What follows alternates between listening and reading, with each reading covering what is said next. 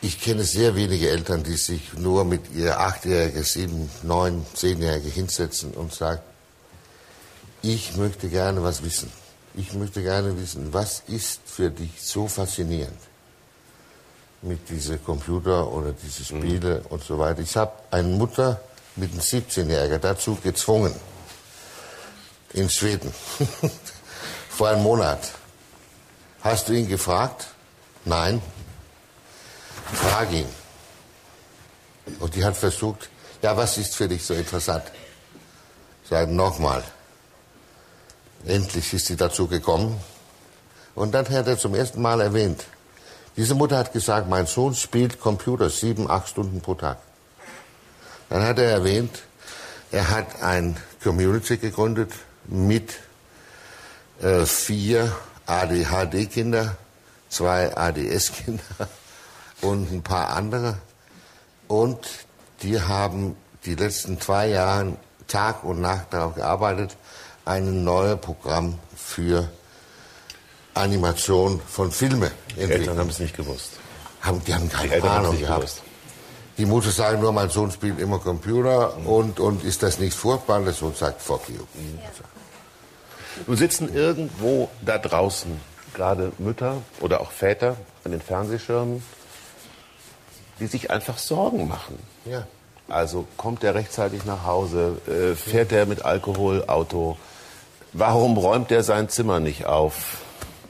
Ich bin sicher, ganz viele Mütter sitzen jetzt vorm Fernseher und sagen, gehe ich da hoch, räume das Zimmer auf, was schon seit, oder lasse ich's? Ähm, nehmen Sie die Sorgen der Eltern ernst? Ob ich die Sorgen ernst nehme? Es gibt, es gibt verschiedene. Bleiben wir ein bisschen beim Zimmer. Auf meiner Liste steht, jeder Zwölfjährige sollte für sich selber einkaufen, kochen können, seine, für seine eigenen Klamotten sorgen, das heißt waschen, bügeln, hinlegen. Er soll für seine eigene Transport und für seine eigene Arbeit verantwortlich sein. In Dänemark ist das so.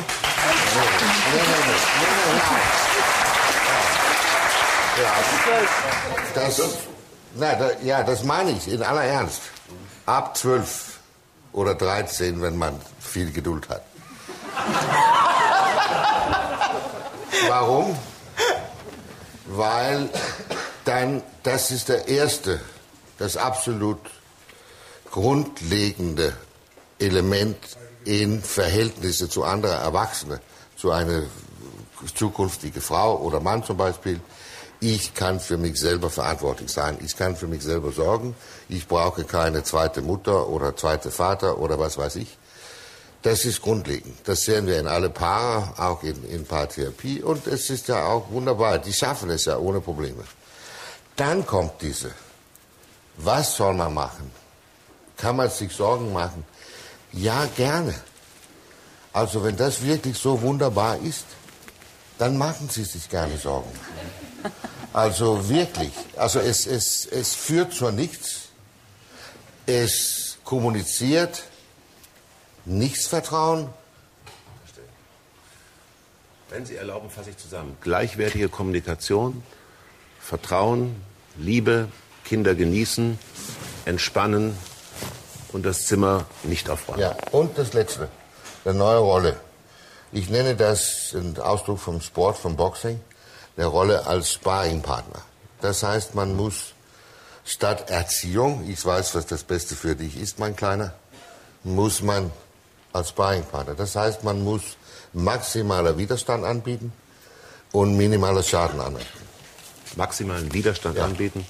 Man muss sich im Spiegel gucken und sagen, Jesper, ab heute bist du altmodisch.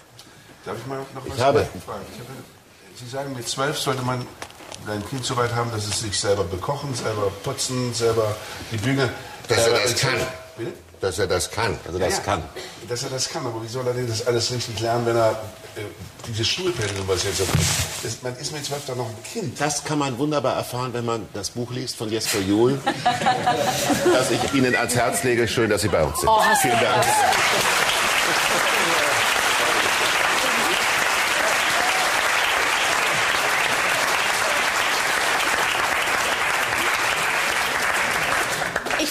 Dass die großartige Schauspielerin Anna Fischer bei uns ist. Ja.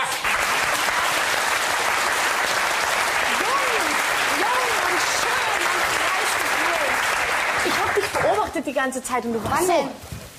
Du wolltest Nein, noch was sagen ich, ne, zu dem ich Thema. wollte sagen, ich finde das ganz toll, dass einer sich hinsetzt von den Erwachsenen und endlich mal sagt, hört der Jugend doch einfach mal zu, nimmt sie doch einfach mal ernst und sie ist gar nicht so, wie man denkt. Und ich finde das einfach ein gleichwürdiges, auf einer Ebene, Auge zu Auge, jemanden anderen zuzuhören und einfach nur mal zuzuhören. Und das Zimmer, scheiß auf Zimmer, das Zimmer wird derjenige schon aufräumen, wenn der Zeitpunkt dafür da ist. Aber nicht, wenn einer ständig dahinter steht und sagt, räum jetzt dein Zimmer auf. Dann macht man es natürlich nicht. Derjenige fühlt sich auch nach einer Woche dann irgendwann nicht mehr wohl, weil es wirklich schlimm ist. Dann wird das aufräumen. Aber es finde ich ganz toll, dass endlich mal einer sagt, ey, hört den, hört der Jugend zu. Die ist gar nicht so wie da draußen die Erwachsenen immer, ja, wir müssen was machen und ist alles schlimm. Und die, die Erwachsenen sollen sich selber mal in die Nase fassen und sagen, okay, was können wir ändern? Haben sie dir denn zugehört, als du in der Pubertät warst, deine Eltern? Na, ich musste mich auch durchsetzen. Und das habe ich gut geschafft. Ja, da und darum sitze ich hier. davon.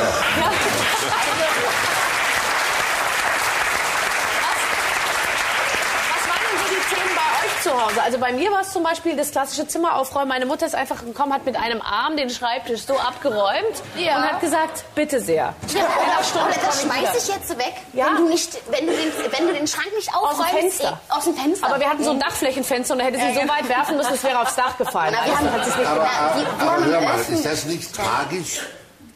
Was? Das, ist das nicht tragisch, das festzustellen? Das war das Gemeinsamkeit bei uns, ich und meine Mutter über vier Jahren, dass ich meine Zimmer nicht aufräume. Total. Wie lächerlich im Rückblick. Ja, ganz lächerlich. Ja? Und vor allem, wir haben im 11. Stock gewohnt. Das wäre unten kaputt gewesen.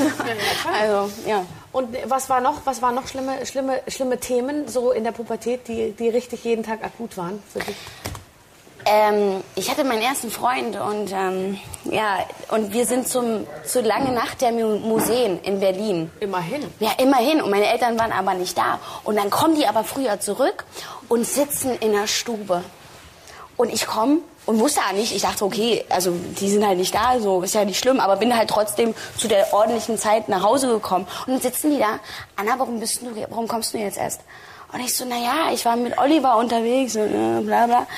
Ähm, und da meinte, meinten meine Eltern so, ja, ähm, wo warst du denn? Du warst draußen, du warst nicht zu Hause. Und dann habe ich gesagt, na ja, ich war beim Lange Nacht der Museen. Und da saßen sie da. Du warst bei Lange Nacht der Museen? Wow, das ist ja echt cool. Ja, Oliver und ich so, ja gut. ja. Und ich so, ja, gut, alles gut. Und dann war alles geritzt. Es kommt also drauf an, wo man abends hingeht.